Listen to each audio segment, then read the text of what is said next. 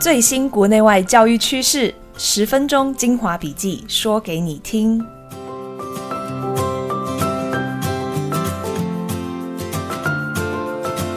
Hello，大家好，欢迎收听十一月十三日的翻转教育笔记。我是今天的主持人，亲子天下媒体中心的资深记者潘乃欣。诶，你有没有想过，台湾现在到底哪一个学科的老师培育过剩，然后哪一个科的老师又都找不到人？今年的十月三十一日，也就是不久之前，台湾师范大学就举行一年一度的师资培育大学主管联席会议，然后大家就热烈讨论到这个问题。会议就一路从早上开到傍晚，然后教育部就在散会前特别提到说，现在需要辅导的小学生是越来越多，希望台湾各个培养未来老师的师培大学都能够多鼓励国小的师培生修一些专业的学分，然后加入辅导的专长。如果可以的话，最好还有一些本身就主修心理啊、智商相关科系的学生来加入，然后毕业后进到国小提供更专业的服务。这就让我很好奇，这个台湾懂心理辅导的国小老师到底有多缺？那后来看了最新的师资培育统计年报，也是教育部出的，目前大概是每一百个国小老师就有二点七个人加入辅导专长，所以其实是相当少。而且很多时候，就算这些加入辅导专长的老师，他们想要利用现行这个一零八课纲中小学三年级到六年级规定每周要上两节的综合活动课时间。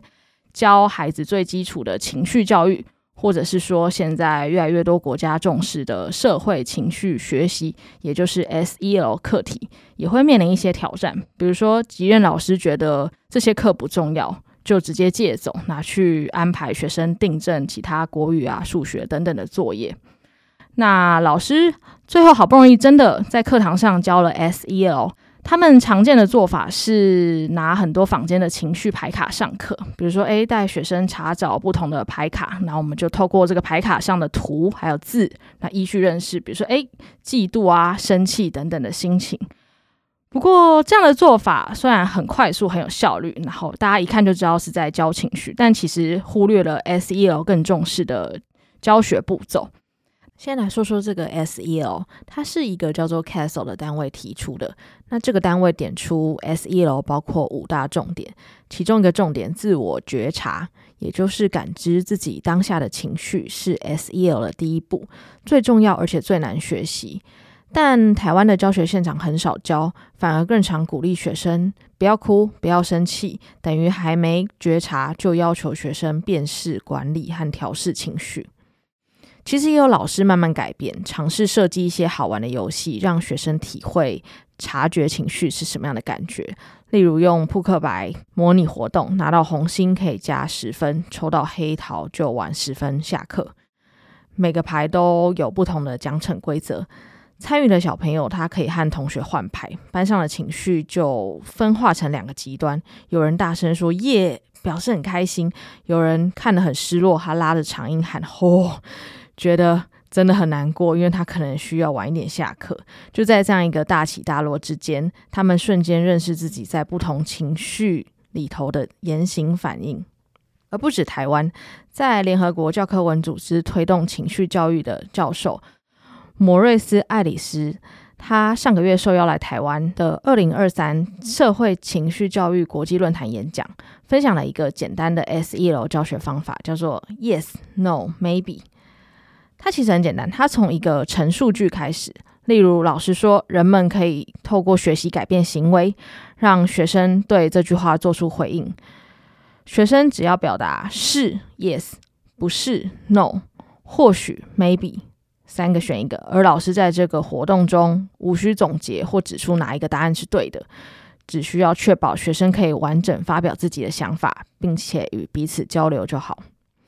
学生可以听到各种不同自己的意见，然后就开始理解每个人都不同。而老师也可以特别关注那些不表达意见的孩子，让他们变得更有自信。整体来说，这是一个只需要五分钟就可以让 SEL 发生的学习活动。翻转教育已经把这个教授的演讲精华整理成一篇文章，我把链接直接放在底下资讯栏，分享给更多想知道 SEL 教学的老师们参考。而这个教授其实早在二十一年前，他就发文给联合国一百四十个会员国的教育部，请各国把 SEL 纳入课纲，呼吁大家由上而下动起来，让这个情绪教育 SEL 真正走进学生的课堂。而台湾其实这几年也陆续有校长倡议。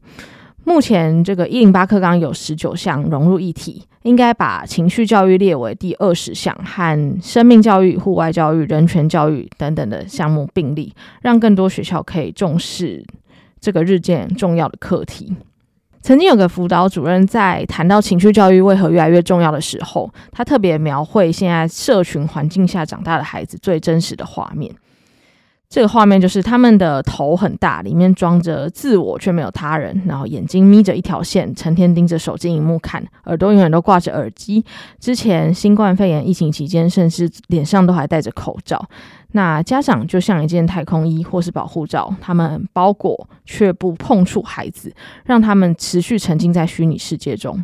要挽救这样一个人际接触很少，情绪自愈力很弱的一整个世代，其实真的不能再等到未来，要从现在赶快开始做。这也是从国外的教授到台湾的校长都如此呼吁的原因。谈到政府和政策，其实距离下一任总统大选已经不到一百天了。目前台面上的四位总统参选人都已经抛出了他们的教育政见，像是赖清德要落实高中职免学费。侯友宜主张提高五岁的幼教经费，郭台铭希望高教预算能提升到 GDP 的百分之一，柯文哲则打算简化高中学习历程档案的上传项目，还有把国文、英文增列为大学分科测验的考试科目。也有很多民间团体开始在倡议，呼吁这个未来的参选人应该要更重视基层的声音，比如说今年的十月底。有上万个幼教人员，他们跑上凯达格兰大道游行。这场游行起因于今年新北市某幼儿园被质疑喂食幼儿吃不安全的药物，让全台协助喂药的教保员人心惶惶。那参与的代表就开始主张说，这个政府应该要还给幼托人员专业尊严，以及落实行政减量等四大诉求，让他们也可以好好工作。不过，大家期待政府做的事很多，政府能做的事终究有限。你们觉得未来四年教育经费应该要花在哪里才叫做花在刀口上呢？另外，你希望未来的领袖除了补贴家长的教育支出外，还能寄出哪些措施来力挺老师？如果有相关的想法，一样邀请你在留言区和我们分享。最后，无论谁当选。其实选举本身都是一堂很宝贵而且真实的公民课，可以让学生看见一个民主的社会如何运作与成型。不少老师都打算借着这一波大选的时事，带领学生去认识选举。而翻转教育已经整理好选举体验活动教学资源，我把链接放在这集节目的资讯栏，欢迎老师们下载使用，一起培育优质又理性的下一代公民。而明年一月二十到二十二日登场的一一三年。年大学学测距离现在也不到一百天了。翻转教育整理了考试资讯、各科准备策略懒人包，连接我一样放在资讯栏，分享给所有关心升学或正陪学生备战的老师们参考。这个学测的考试成绩是国内各个大学筛选大一新生的一大依据。高三生每年一月考完学测之后，大学校系会在三到六月间举办繁星推荐申请入学。多数都拿学测成绩当做门槛。这个负责这些业务的大学甄选会，十一月三日才刚公布明年的招生简章，载明每个校系要采计哪些学测科目。如果单看招生名额最多的申请入学管道，目前观察下来，这次大学端的招生呈现两个少的趋势，包括总名额变少，以及平均每个系参采的科目总数变少。首先是名额。因为少子化成定局，学测报名人数预估会持续下滑，明年整个申请入学的名额也就跟着缩水，比今年少了两千三百五十七个。那名额减少比较多的校系当中，还有一部分是大家认为比较顶尖、比较热门大学的资讯相关科系，比如说这个资工系、资管系。那这个现象产生的背景是，教育部在几年前看到了这个 AI 蓬勃发展的趋势。那就鼓励这个国立大学可以增设所谓的资通讯外加名额，拿来培育更多的资讯人才。不过试了几年，发现国立大学学生人数扩编变得越来越多之后，对私立大学的招生冲击实在太大，所以从一一三学年起，每个学校资通讯外加名额的占比从最多外加一成，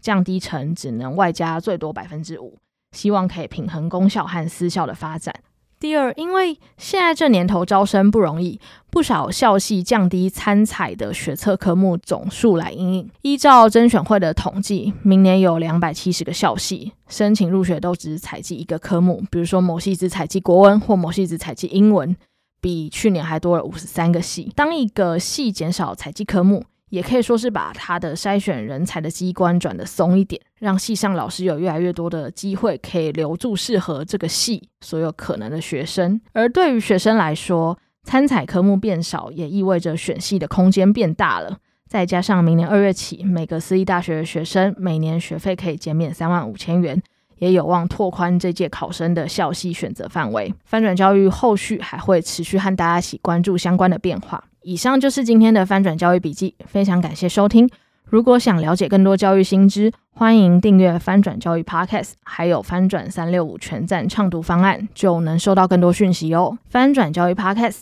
从班级经营到教学方法，帮助您全方位增能。如果您喜欢我们的节目，请在 Apple Podcast 和 Spotify 给我们五星好评。那就下次见喽，拜拜。